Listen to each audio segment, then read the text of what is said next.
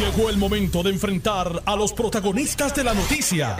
Esto es el podcast de En Caliente con Carmen Jovet. Buenas tardes y muchas felicidades, mente maestra. Saludos, felicidades.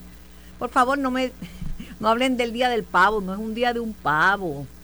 El día de acción de gracias. El día del pavo es decir que la gente solamente va a comer y un ave en específica, no señores. Es el día de acción del de gracias. Lo que uno coma es irrelevante. Puede ser eh, arroz con habichuelas y, amarillo frito, que a mí me encantan, ¿verdad? Pero e, es, la gratitud. El ser agradecido es una virtud. Ah, mira qué lindo, estamos ahí en pantalla, mi primer invitado y yo.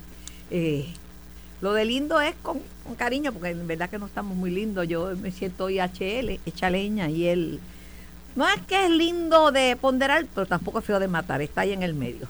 si dice los dominicanos, saludos a, al licenciado Ramón Torres. Saludos, Carmen, gracias por la invitación. Pero esos dominicanos se las traen. Ahora, ahora, gracias ni, Carmen por Ni lindo de ponderar, pero tampoco feo de matar. Pero tampoco feo de matar. Mira, eh, has dicho un montón de cosas ya de, de, arrancada. Gracias por la invitación primero.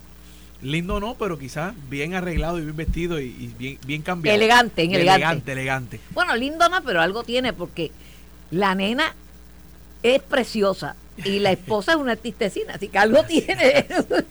algo tiene el muchacho. Pero entonces lo otro que te iba a decir correctamente no es el día del pavo, el día de acción de gracias, porque en casa comimos pernil. Imagínate. En casa el pavo, pues no, no somos muy amantes del pavo. y, lo lindo, y lo lindo esa, esa reunión familiar, ese, ese encuentro, ese almorzar o cenar todos a la misma mesa. Sentarse a la misma mesa, porque la gente dice sentarse a la misma mesa, no, porque en la mesa uno se sienta, uno se sienta a la mesa, no en la mesa. Y es bello, es bello, pero que la gracias, la palabra más bonita del diccionario es gracias. La gratitud hace felicidad. El que eh, el, ingrato nunca es feliz, pero eh, la gratitud hace que las personas dando se sientan plenos, se sientan felices. Bueno, el Partido Popular es noticia hoy, ahí estaba diciendo Mardeli Jusino que, que, que, el, que el PPD va a llegar tercero en San Juan. Yo creo que no. Yo creo que la proyección de Terestela Hernández Denton en el poco tiempo que lleva ha sido buena. Y todavía de San Juan, Manuel Natal no ha dicho ni pío, ¿verdad? Porque él está bastante, no, no retirado de San Juan, encargado de toda la isla de Puerto Rico, porque es el, no es como en las elecciones pasadas, ahora es el coordinador general del Partido Victoria Ciudadana, que es una responsabilidad extraordinaria. Pero como tú lo ves, Ramón? Mira, en tercer lugar, el Partido Popular no va a quedar en ningún sitio. En lo que sucedió en San Juan en el 2020 fue una situación pues que eh, de eso aprendimos, eh, se están haciendo las correcciones necesarias y vamos camino a la elección en donde el Partido Popular es la única opción verdadera para el cambio que el país necesita. Eh, fíjate que la candidata a San Juan, Terestera González Denton, de salida, aún sin anunciar en una encuesta, la ponía en segundo, pues, en segundo lugar, y aún anunciando como quiera, la ponía en unos números eh, no, porque, porque, los populares están activados. O sea que aunque no supieran quién era el candidato o la candidata, ya, ya estaban hablando de eso. Y que al final del día, al final del día, aún, aún sin hacer una campaña, sin haber comenzado la campaña y sin estructurar una campaña, ya le pasó por el lado al contendor eh, que todo el mundo habla de él, pero nadie escucha, que es Manuel Natal. Así que me parece a mí que, en tercer lugar. Pienso yo y podría, ¿verdad? Esto es cuestión de opiniones que derrotar a Miguel Romero va a ser bien difícil. Primero porque ya él puede hablar sobre su propio récord. La primera vez que acudió era como funcionario, como, como, como ex secretario del trabajo, como ex legislador, pero ahora ya, ahora ya la gente lo vio en su ejecutoria como, como líder, eh, como alcalde de San Juan. Totalmente de acuerdo y ciertamente siendo incumbente todos los incumbentes, Todos los incumbentes tienen una ventaja natural que les da el Casi todos, porque por ahí te voy a coger con el alcalde de Ponce. sí, pero eso, eso aparte. Ay, se eso aparte, eso aparte. Los que están mirando por televisión se puso pálido, él es coloradito. Eso aparte, eso aparte. Porque camina toda la isla, está coloradito, pero se puso pálido. Eso, aparte. Eh, eh, pero, pero la, la incumbencia, o sea, el estar en el puesto te da una ventaja mediática porque ciertamente sigues haciendo trabajos de incumbente, en el caso de Miguel Romero de alcalde, y al, y al estar en el puesto, pues le, permite tener unas exposiciones a los medios que, que, que de otra forma el candidato que no es incumbente tiene que buscarla o pagarla. Así que desde ese punto de vista, claro que sí, que cualquier candidatura contra un incumbente es difícil, pero no imposible y hacia eso yo estoy seguro que va dirigida. La Aunque Miguel Romero es menos mediático que Yulín.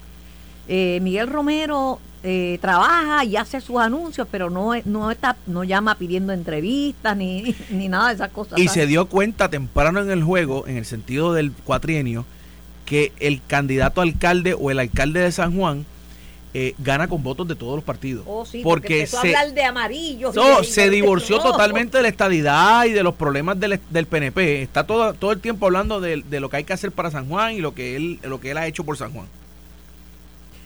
Vamos a ver, es muy temprano, ¿verdad? Pero hay espacio, hay oportunidad para todo el mundo.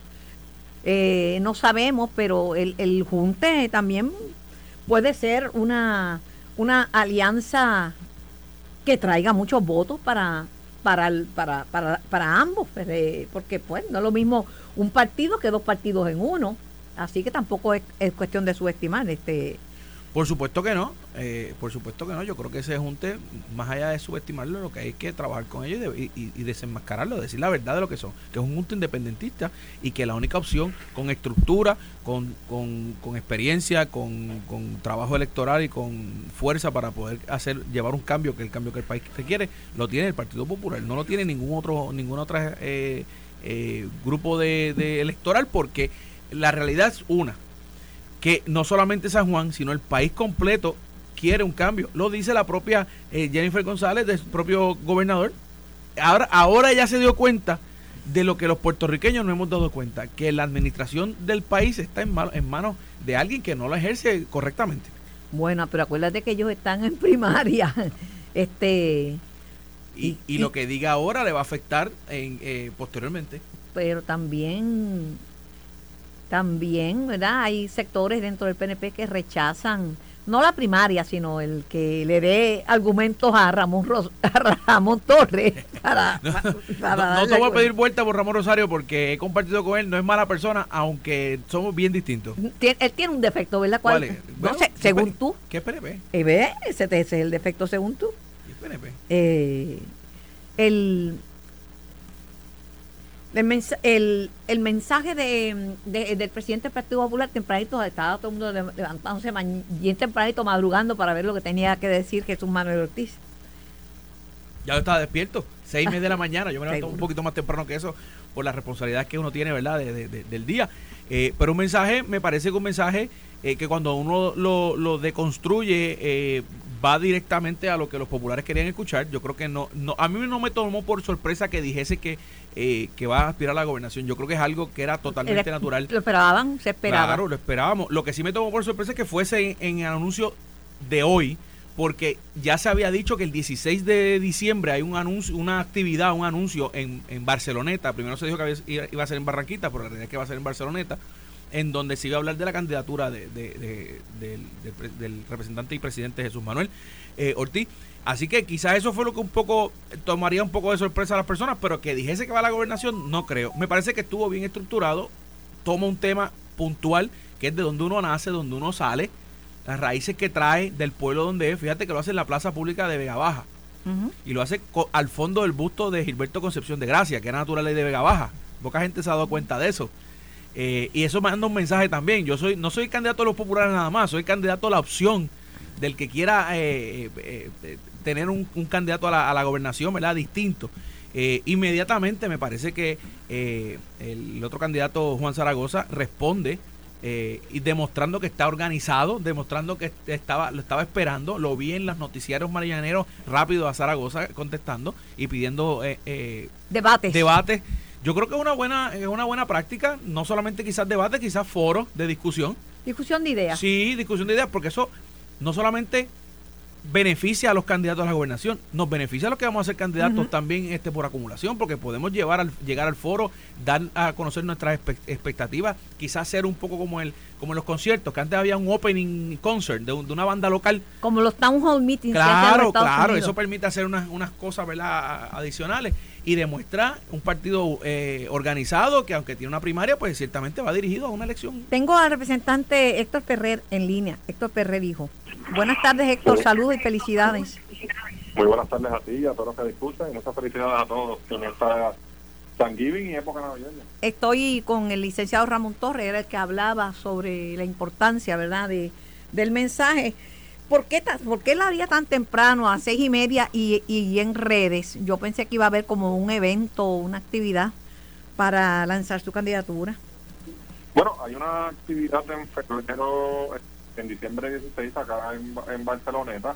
En cuanto a la decisión de por qué las redes sociales, pues, pues pueden haber varias, ¿verdad? Yo no, no estoy leyendo en ese equipo de, de campaña a la gobernación, pero te puedo adelantar que las redes sociales ahora mismo eh, es uno de los medios de comunicación, ¿verdad? Por así decirlo, eh, que la gente utiliza para poder eh, conocer qué es lo que está pasando en el país y pues es un, es un buen lugar de entrada y que se está utilizando en el pasado. Jesús, la última vez que radicó para una candidatura que fue la de la presidenta del partido, lo hizo a través de TikTok y en Puerto Rico eso nadie lo había hecho, así que me imagino yo que buscando cambiar las cosas un poco. Bueno, el, el escenario político.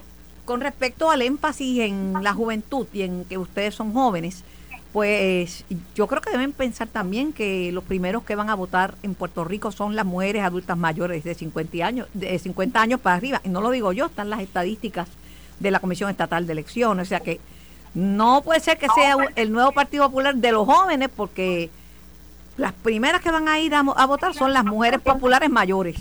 Pero es que estas mujeres populares mayores que quieren caras nuevas en las papelas eh, están pidiendo el que en el cambio en el Partido Popular hay un cambio generacional y hay un pase de batón lo antes posible.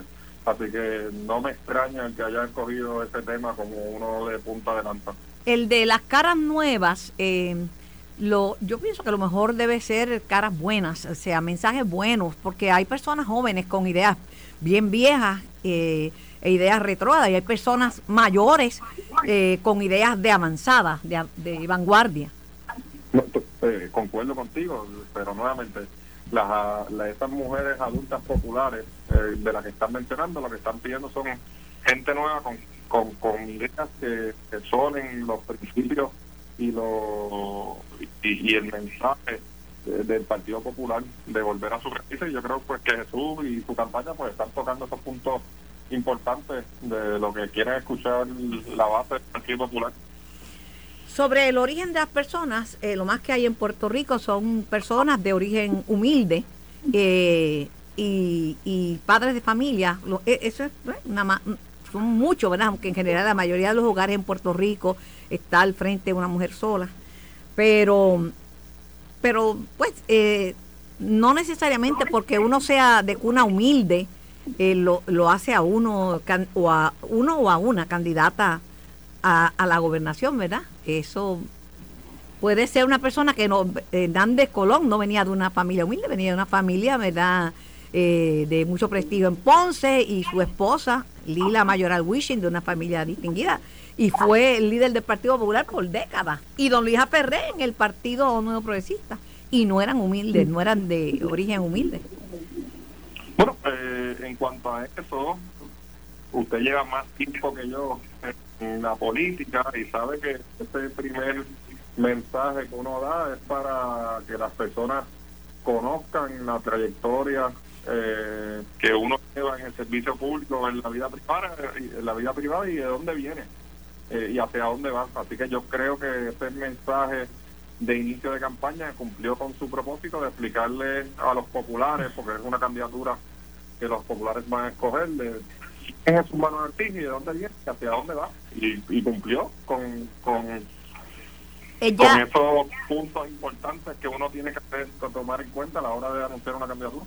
Héctor, ya, eh, ya Zaragoza inmediatamente salió el anuncio de, de Jesús, eh, le invitó a debatir, le invitó a, y a que, le, eh, que te informe un comité de manera que se puedan coordinar esos debates para ver el, el enfoque y la aportación de cada uno de cada uno de los candidatos, de estos dos candidatos. Me pareció curioso que el, el primer la primera respuesta del otro candidato es, es pedir debate, porque tú- como te dije al principio, tú sabes que el que pide, porque llevas tiempo en esto, sabes que el primero que pide debate es porque está bien atrás las encuestas. Uno lo, pide eh, cuando empieza el proceso electoral a coger, no cuando el otro candidato anuncia. Así que si es así, pues, pues me imagino yo que las encuestas internas de la, de, de la cual Juan Zaragoza ha hablado lo tienen bastante atrás en esta carrera contra Jesús Manuel. Pues agradecida por tu tiempo, agradecida por tu participación y aprovecho para desearte salud y mucha alegría y prosperidad en estas fiestas navideñas, tanto para ti como para los tuyos. Gracias, igual a ti y a los tuyos y a todos los que nos están escuchando. Es, gracias, era el representante Héctor Ferrer, hijo. Ramón, entonces, el que pide debate, ¿no? ahí es una visión distinta a la tuya, porque tú dices que esto podría ayudar a, a, a... No, no, no, no, no, no, no es incompatible lo que acaba de decir, ¿verdad? Con lo que yo dije. Yo creo que que, que, ciertamente eso es lo que siempre se dice, que el que pide debate es el que entiende que no está adelante en los, los, números. Pero una vez pasado eso, eso es el por qué. Pero una vez llegado al, al, al cómo, que cómo lo hacemos, pues yo creo que beneficia, beneficia al partido y beneficia a todo el mundo. Debo aclarar, Carmen, que me acaban de escribir que dije Vega Baja y Vega Alta. Uh -huh, Vega eh, Alta. es Vega no Alta. te corregí. No te corregí. Eh, y, y, y, pues ciertamente yo ni cuenta me di, debe haber sido que no, no me di cuenta. No, pero mucha gente que me, me, me escucha y me quiere y me, me hicieron la corrección. ¿Será que te escuchan a ti o que me escuchan a mí? Yo creo que es a ti, que entonces por, re, por rebote, por rebote cojo yo una salpicadita. Es un bayoncito leve porque hoy es lunes. Imagínate, yo soy la única mujer que es feliz los lunes y que agradece los lunes porque comienzo con energía la semana. Yo creo que, volviendo al tema, si llega segundo, tercero, primero, el Partido Popular en San Juan, el voto por correo, ahí le comió Edwin, Edwin Mundo los, los dulces al Partido Popular eh, el voto por correo llegó para quedarse eh, como voto adelantado y la gente ya no quiere hacer fila y ahora que están las muertes por influenza por, por, las nubes y no hemos llegado al pico ya se produjo la primera muerte pediátrica pero de los adultos mayores de esos que dije que son los primeros que ir a, que van a votar eh, oye ya están en sesenta y pico y no se sabe cuántos más hayan muertos que no hayan sido reportados. Definitivamente el voto por correo llegó para quedarse, pero tiene que ser con las garantías que, que de, de, seguridad que, que, que tiene el, el código y, y, que los partidos, no solamente el Partido Popular, sino todos los partidos que pretendan participar en este próximo evento electoral, tienen que preparar a su gente y tienen que preparar su grupo de trabajo para que lleven el proceso, porque como bien dices, una vez presentada la opción, no yo no, atrás. no hay vuelta atrás y yo no soy de los que piensa de que hay que los derechos no se quitan, los derechos siempre se amplían. Así que eh, será algo que los partidos van a tener que trabajar, inclusive el Partido Popular. Y me consta, aunque no estoy en este momento en ese grupo de trabajo porque estoy en otras facetas, pero me consta que el Partido Popular se está preparando, tiene las mejores eh, mentes trabajando para eso y que desde que yo estaba allí estábamos comenzando con esto y ahora lo están poniendo en ejecución. Ahorita tú decías que el incumbente, que el incumbente tiene muchas ventajas. Es cierto, pero también depende del incumbente. Un incumbente en problemas le puede traer, eh, eh, eso mismo le puede pasar los problemas a la colectividad que, que, representa. Y esto no te lo digo únicamente por el alcalde de Ponce, te lo digo por Mariana Nogales, que el caso se va a estar ventilando cuando ya el ciclo electoral está corriendo, ¿verdad? Eh, sabiamente, pues, Dalmau, Juan Dalmau en, en una entrevista dijo, no, nosotros, nuestra alianza no incluye ese, los legisladores ese, ese, ese tipo de candidatura. Esa candidatura. Son algunas cosas sí, para otras no. Pero la realidad es una, es que la presunción de inocencia existe hasta que llegas a la arena política. En la arena política la presunción de inocencia lamentablemente no existe para, para mal de, de muchos y para disgusto mío. A mí me, yo soy fiel defensor de todas las presunciones que tienen las, los, los, los acusados. Pero técnicamente, técnicamente no, eh, directamente los que están acusados, incluyendo a Mariana Nogales, no han sido convictos todavía. Pero luego, pero luego los partidos la pagan. Por ejemplo, en el PNP, rápido le meten mano cuando hay un alcalde que tiene un problema, buscan la manera y máxime de cara a las elecciones. No, no lo dejan. Y, a, le, le, han dado, yo creo, la, la presunción de inocencia, pero, pero de cara a las elecciones, y puedes, búscate la página 8 del Nuevo Día, hay un artículo que dice que urge urge tomar una decisión con Ponce. Este es un trabajo que está en manos del secretario general eh, Gerardo Toñito Cruz y del presidente del Partido Popular Jesús Manuel Ortiz. Ellos están trabajando la reorganización y ellos estarán evaluando y expresándose sobre eso. Lo que pasa es que en el caso de Ponce, yo leí ese artículo eh, que está en el Nuevo Día, al ladito junto de lo que habla de la Comisión Estatal de Elecciones. Eh, lo correcto es que en este momento no se puede tomar una decisión dentro del Partido Popular porque no hay una erradicación, una erradicación del, del, del, del alcalde. Una vez el alcalde decide erradicar, que lo que tenemos son comentarios y eh, alegaciones de otras personas que dicen que sí, que el alcalde va a erradicar, entonces es que la Junta Calificadora, el secretario o el presidente pueden tomar acción. Eh, y ciertamente en su momento tendrán que tomar acción. Yo, a mí, si tú me preguntas, eh, me parece que es una situación complicada para trabajar y que pues tendrá que decidirla ya el secretario y el presidente. Pero, pero en cuanto a la reorganización electoral de Ponce, me consta y estoy seguro que ya está, si no está en 100%, está por los 90 y pico por ciento, porque las unidades electorales se, estaban reuniendo. Allí hay seis buenos comisionados electorales, tres, eh, tres alternos y tres eh, en propiedad, y un coordinador electoral que es de lo mejor que tiene el Partido Popular. Hablando de proceso y de que el calendario electoral ya está corriendo, en compás de espera la selección de la nueva jefatura en la Comisión Estatal de Elecciones, solo los comisionados electorales de Proyecto de Dignidad y de Victoria Ciudadana expresaron su interés en entrevistar a los jueces nominados. Edwin Mundo hizo unas expresiones en el día de hoy en el sentido de que ya son muchos los que han nominado y siempre los cuelgan y van y que si tienen nexos con el partido no progresista, de que si son estadistas, eh, pero bueno, pero encontrar a alguien que no tenga nexos políticos, pero, pero utilizar por eso y todos los jueces tienen nexos políticos porque son nombrados por un gobernador y son confirmados por un senado. imagínate. y cuando están buscando la confirmación están están llamando al, al, a los al, cabildeando para que los para que los confirmen. Segundo lo que pasa es que el propio código electoral establece que el proceso es primero los comisionados y si no se ponen de acuerdo o pasan 30 días va al gobernador. Ya ese proceso pasó en el verano de este año. No podemos ir hacia atrás y no puede el gobernador pretender que, eh, que el proceso vuelva a comenzar cuando el proceso está a mitad.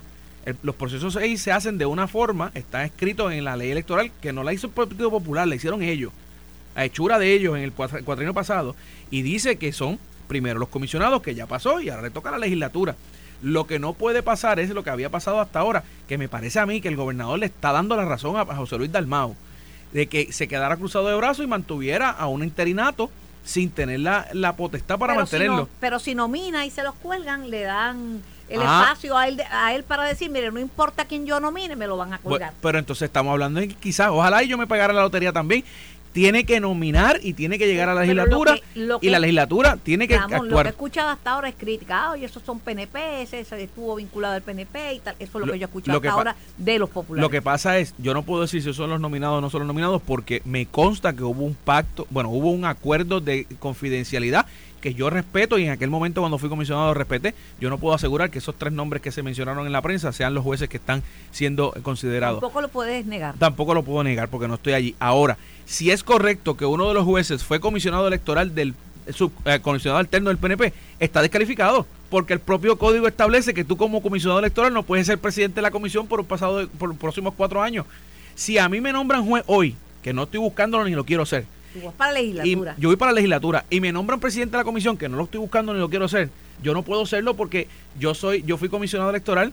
Adicional a eso, hay otras eh, posiciones que no puedo ser porque me lo prohíbe el, el, propio código electoral. Así que yo creo que eso se, es, está claro en el sentido de que esa persona, si fuese esa persona uno de los nominados o el nominado, no tiene los requisitos.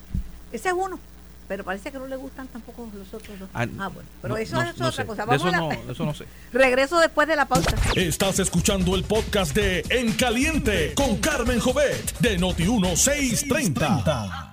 Por Noti1630M y por el 94.3 FM tengo en línea el otro aspirante a la gobernación por el Partido Popular Democrático, el senador Juan Zaragoza. Juan, buenas tardes y muchas felicidades en estas fiestas navideñas y de cara al año 2024. Buenas tardes, Carmen. Igualmente a ti. Estoy y a aquí, todos los que nos están. Estoy aquí en la compañía del licenciado Ramón Torres, excomisionado electoral del Partido Popular. Saludos. saludos. Buenas, buenas tardes, Ramón. Saludos. Eh, estaba hablando con el, representante Héctor Ferrer eh, sobre el anuncio de campaña de, de Jesús Manuel Ortiz, ¿verdad? Y me dice, eh, le digo, mira, creo que el énfasis en, en la juventud, en que, en que Jesús Manuel es joven, eh, pues debe ser cuidadoso porque las primeras que van a- a- a votar son mujeres mayores y no del Partido Popular en, en Puerto Rico, son las primeras que salimos a votar. Y las personas mayores son del, constituyen un por ciento altísimo. Me, tra- me trajo los números Jorge Colbert en el programa anterior, pero es que casi un 40% en primarias de los votantes. Y él dice que es que esa misma gente mayor quiere caras nuevas, no quiere personas viejas, caras viejas, por así decir. ¿Tú te conceptúas Bueno. una, una cara vieja en el Partido Popular? Bueno, eh, pero realmente todo depende de la definición de caras nuevas y caras viejas, ¿verdad? Porque yo llevo solamente tres años en la política. Eh, Jesús Manuel ha estado, pues tuvo 12 años con Alejandro y, y 8 años ahora en la legis- legislatura. O sea, todo depende de las definiciones. Ahí hay, Yo me vein- considero- ahí hay 20, porque 12 más 8 es 20. 20 Exacto, yo me considero una cara joven en la política porque llevo tres años, yo llegué los otros días, ¿verdad? Eh, eh, eh, por eso de- to- todo depende de la definición de Héctor. Si es cara vieja de edad o cara vieja con ideas nuevas, como las que yo traigo, de haber tenido todo un bagaje en la empresa privada, eh, ¿verdad? Que, con una visión diferente, pues, mezclada con la experiencia en el gobierno, pues, pues todo depende. Si, si yo, yo puedo entender la visión de Héctor de descartar a toda la gente que, que pasan de, de 50 años, ¿verdad? Y esa es la visión de él. Eh, que me parece que por esa es la línea que él va. Es un hecho de edad. Y que él entiende que después de cierta edad la gente no tiene nada que aportar. Yo estoy en completamente en desacuerdo de eso. Bueno, yo Pero- pero protesto, puedo- puedo- yo puedo protesto. Yo pasé de los 50 y la cara mía, por cara la tengo. Si fuera barata, hubiera salido de ella. Sí, sí. Así Pero que, puedo entender la por cara la tengo. Y que después de cierta edad la gente no tiene nada que aportar y que se queden en su casa. Pero yo estoy en desacuerdo con eso. Yo creo que, que, que, que las ideas nuevas no dependen de la edad. Tú puedes tener Digo, yo no le dije, yo no le dije nada porque no discuto con los invitados, pero acá entre los otros y yo pensaba, ¿y, y yo? ¿En qué, en qué, en qué sí, sí. categoría me tienen? No, no, no, no, pues, pues, pero debiste haber preguntado, si entonces tú te debes retirar, ¿verdad? O sea, las ideas nuevas no, No, porque si me contesta, si me contesta que sí le tengo que mandar, eh, mandar este para continuar estudios. Eso- Hay gente, hay, hay gente joven con ideas viejas y gente mayor con ideas jóvenes, ideas innovadoras. Eh, eh, la- las ideas no tienen edad. Y esa es la, esa es la visión mía, ¿verdad? Pero, pero entiendo el que, eh, ¿verdad? El respeto, tal vez no lo entiendo, el que, el que no piense así, el que piensa que después de cierta edad la gente hay que descartarla. Bueno, yo lo que te digo a ti, que los números son los números y los hechos son los hechos. El, el 40% de los que van y las que van a votar en primaria son mayores de 50 años. Tan sencillo como eso. Exactamente. Y esa gente, lo que me están diciendo a mí, es que están buscando un balance entre juventud y experiencia. eh, están buscando canas, están buscando un bagaje, están buscando capacidad para, están buscando templanza, están buscando eh, serenidad, personas que bregue con los problemas balanceadamente. Eso es lo que me dice la gente. Por otro lado, dice que el, mejo- el mejor eh, ejemplo de que tú estás atrás en esa campaña, o sea, prácticamente como que te va a dar una pela Jesús Manuel, es que lo invitaste a debatir, que, que por regla general el que está atrás es el que pide debate. Sí, sí no, y oye, eh, eh, eh, esa es la contestación que nosotros esperábamos, porque en la desesperación algo se tiene que inventar. O sea, cuando tú no quieres debatir, pues tú tienes que decir, pues él quiere debatir porque está desesperado. No, eh, es que ellos están confundidos. Mi, mi planteamiento, yo no estoy invitándolo a debatir. El país los está invitando, nos está invitando a ambos a compartir propuestas e ideas. Que la visión del equipo de Jesús Manuel a todos sea- porque está invitando eh, a Jennifer y a, y a Pierluisi y a, y a. Natal y a Dalmao, visión. a todos.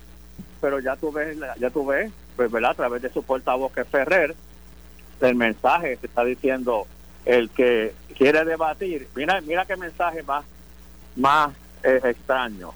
El que quiere explicarle al país sus ideas es que está desesperado porque va a perder. Porque el que está tranquilo y va a ganar no tiene razón por la cual explicarle al país sus ideas. Ese es el planteamiento del compañero. Que lo respeto, estoy completamente en desacuerdo, pero pero no me sorprende, ¿verdad? Otras cosas que han dicho, quizás eh, te las digo para nada más que para escuchar tu sentir, no Seguro. porque yo esté de acuerdo. que tú te debías retirar porque tú estás enfermo. Yo no creo que tú estás enfermo, porque No, tú no, tienes no, una yo tengo- enfermedad. Tú, es tú, tú- a ti te hicieron un, tra- un, un trasplante que es distinto. Bueno, Exacto, yo tenía un problema con un riñón, me lo sacaron, me pusieron uno nuevo, ya estoy nuevo. Este, uno mejor porque uno, uno mejor porque los riñones de mujeres salen mejores que los riñones de varones. Exactamente. Todas estas son, son gente que, que, que quieren sacar a uno de carrera y, y esas, esas eh, expresiones lo que dan a uno es ánimo, ¿verdad? Porque nadie quiere sacar a un caballito de carrera que tiene una oportunidad grande de ganar. Dicen esto es. para que le sirva de consuelo o, o- o de, o de preocupación a todas las personas de 60 años para arriba. Hicieron un estudio y en la mayoría de las películas de los Estados Unidos, el adulto de 60 años o más es presentado como una persona senil, como una persona cascarrabias, como una persona dependiente, como una persona que ya no es productiva. O sea, ese estereotipo lo han reforzado la, la, la, la televisión y, y el cine en los Estados Unidos, con contadas excepciones. Sí, sí. Pues, eh, sí, sí, es verdad. Este, pero hay, ¿verdad? Yo creo que especialmente los boomers, pues eh, hemos eh, enfrentado el envejecimiento de una forma diferente, mucho más activa, ¿verdad? Yo tengo 64 años y corro cuatro millas un día sí, un día no. Yo no sé cuántos de los compañeros que tienen cuarenta y pico de años pueden hacer eso. Bueno, Ramón ¿Verdad? Torres me está diciendo que él no puede, ¿sabe? Al saque. Está reconociendo que no puede. Así que Charlie que- Rodríguez, no sé, déjame. Charlie, ¿tú podías correr cuatro millas un día sí, un día no? Hacerlo lo hacemos, ¿cómo no? Bueno, ahí tiene. Si, si juntamos lo que yo camino en la semana, ahí quizás. Pero, pero di- dile, dile a Charlie que no es en carro. Sí, que no venga, que no venga con un truco de eso. Mira, te, te esperabas esta reacción. Eh, eh, en cuanto a los debates, tú dices. En cuanto a los debates, y en cuanto a la que tu cara no es nueva, sino vieja y ese Sí, tipo de digo, esos son, sí, esos son refritos, esos son refritos de la gente. eh, eh, pero eso es signo de preocupación, ¿verdad? Este, fíjate que yo no he planteado nada de la juventud de Jesús Manuel, ¿verdad? Aquí, al final de cuentas, eh, el país es el que tiene que evaluar las herramientas que cada cual trae. Eh, y si esas herramientas son las que el país necesita. ¿Verdad? Yo tengo las mías, Jesús tiene las de él, y es responsabilidad de cada uno de nosotros exponerlas. Y yo creo, estoy convencido, que a pesar de las expresiones que ha hecho el equipo de él, la mejor forma de demostrar estas herramientas en esta etapa es debatiendo. Bueno, hoy públicamente, públicamente te ofrezco a, a, a ti que lo estás sugiriendo y a Jesús Manuel este espacio cuando quieran sentarse las dos horas o una hora está. Esta es la primera oferta que te hago para, para debatir ideas. Sí, sí. Me, dicen cuándo. Sí, es interesante que haya alguna gente planteando que el que quiere, eh, eh, eh, interesante y enfermizo, que hay alguna gente planteando que el que quiere debatir, el que quiere eh, explicarle al país las propuestas de cómo resolver los problemas del país, es porque está desesperado y está perdiendo, porque el que está ganando no tiene por qué explicarle las propuestas al país. Me parece eh, eh, interesantísimo. Bueno, te agradezco tu tiempo, eh, eh, Juan. Gracias por, por compartir con nosotros tu perspectiva en torno a estos, esta, estos análisis y estos comentarios. Ok, cómo no, Carmen. Gracias. Saludos a todos los estudios. sí. Juan Zaragoza, en Caliente con la Jovet. Bueno, están en alerta las escuelas privadas ante la influenza. Ya se produjo la primera eh, muerte pediátrica. Tengo eh, a, a- la amiga Wanda desde Wanda Ayala, desde algún lugar del planeta mont- montada o a punto de montarse en un avión. Buenas tardes, Wanda. Muy buenas tardes, Carmen. Buenas tardes para ti y toda la radio audiencia que siempre te acompaña. Como directora ejecutiva de la Asociación de Educación Privada, dime cuál es tu principal preocupación, porque ha- hay una realidad que ya no es como en tus tiempos y en los míos, que nos vacunaban a todos. Ahora los niños no están vacunados y los padres eh, tienen algunos teorías este, en contra de las vacunas. Eso es correcto. Es importante que hagamos nuestra responsabilidad ciudadana. No podemos esperar que el Departamento de Salud o el gobierno haga todo. Sabemos que todos los años hay brotes de influenza las escuelas están siendo bien proactivas, por lo menos las escuelas que yo represento, que nos hemos movido a entrenar a, a, los enfermeros para que los enfermeros entrenen a las familias, que hay colegios privados que están haciendo eh, clínicas de vacunación dentro de las escuelas, es estimular a estas familias a que lleven a vacunar a los niños, número uno, y a que estén bien pendientes de los síntomas y si los niños se levantan por la mañana con síntomas que puedan parecer eh, influenza o alguna enfermedad respiratoria, no lo envíe a la escuela, llévelo al pediatra, analícelo y vacunen sus hijos, que eso es lo más importante. Bueno, y también con el síntoma, si está con mucosidad y se siente yonqueado, es- debe ir a- sin- antes de hacerle la prueba, porque dice el infectólogo, expresidente de los infectólogos, doctor Miguel Colón, dijo en este programa, que el Tamiflu hay que darlo rapidito y que generalmente los síntomas coinciden con que hay un brote de influenza y ya estamos por encima del pico y no hemos llegado al pico de, la, de esta epidemia. Bueno, y todavía la- los casos de COVID no son tantos, pero todavía se ven. Claro. que los síntomas comienzan similares. Es importante que cuidemos a nuestros niños y las escuelas, pues que sigamos haciendo hincapié, porque las comunidades académicas tienen que ser saludables para que podamos ser efectivas.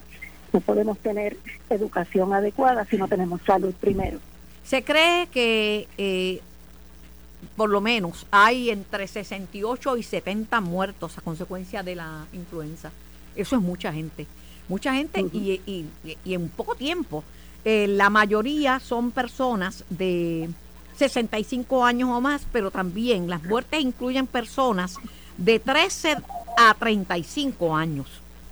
Correcto. Que son los papás de los niños que están en la escuela.